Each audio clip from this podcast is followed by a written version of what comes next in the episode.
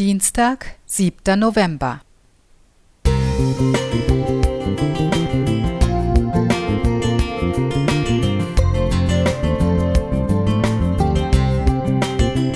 Ein kleiner Lichtblick für den Tag.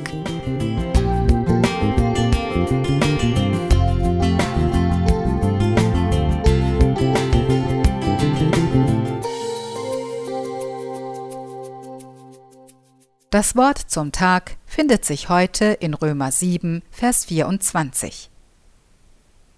Ich elender Mensch, wer wird mich erlösen von diesem Leib des Todes?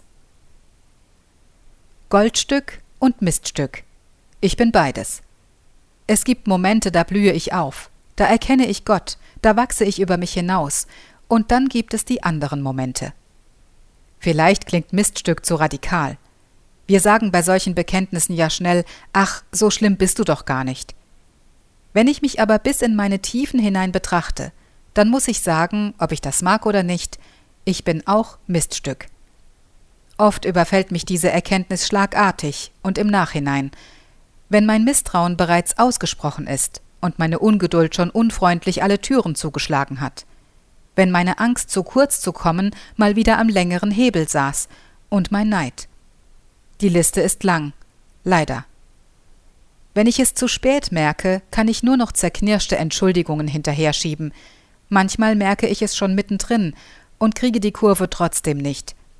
Als wäre da eine Bestie in mir, die unbedingt heraus will. Das erschreckt mich. Ich will so nicht sein. Das Gute, das ich will, das tue ich nicht, sondern das Böse, das ich nicht will, das tue ich. Ich elender Mensch, Wer wird mich erlösen von diesem Leib des Todes? Römer 7, Verse 19 und 24.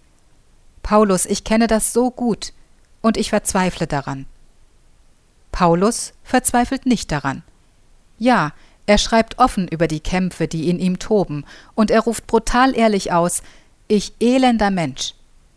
Paulus übernimmt die volle Verantwortung für sich.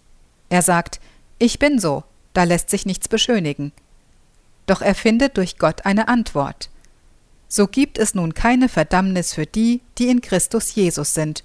Römer 8, Vers 1. Ich bin Sünder, das ist Fakt. An manchen Tagen mag das nicht so aussehen, an anderen Tagen erschlägt mich diese Erkenntnis fast. Doch Jesus ist für die Sünder gekommen, nicht für die Gerechten, für Sünder wie Paulus und mich. Genau das war der Plan. Denn Gott weiß, wie wir sind, er weiß es, er weiß, wie wir an uns verzweifeln, und er ruft uns zu: Fürchte dich nicht, denn ich habe dich erlöst. Jesaja 43, Vers 1. Fürchte dich nicht, auch nicht vor dir und deiner eigenen Dunkelheit, denn ich habe dich erlöst. So gibt es nun keine Verdammnis für die, die in Christus Jesus sind. Allein darauf soll mein Glaube ruhen. Worauf sonst? Stefanie Kelm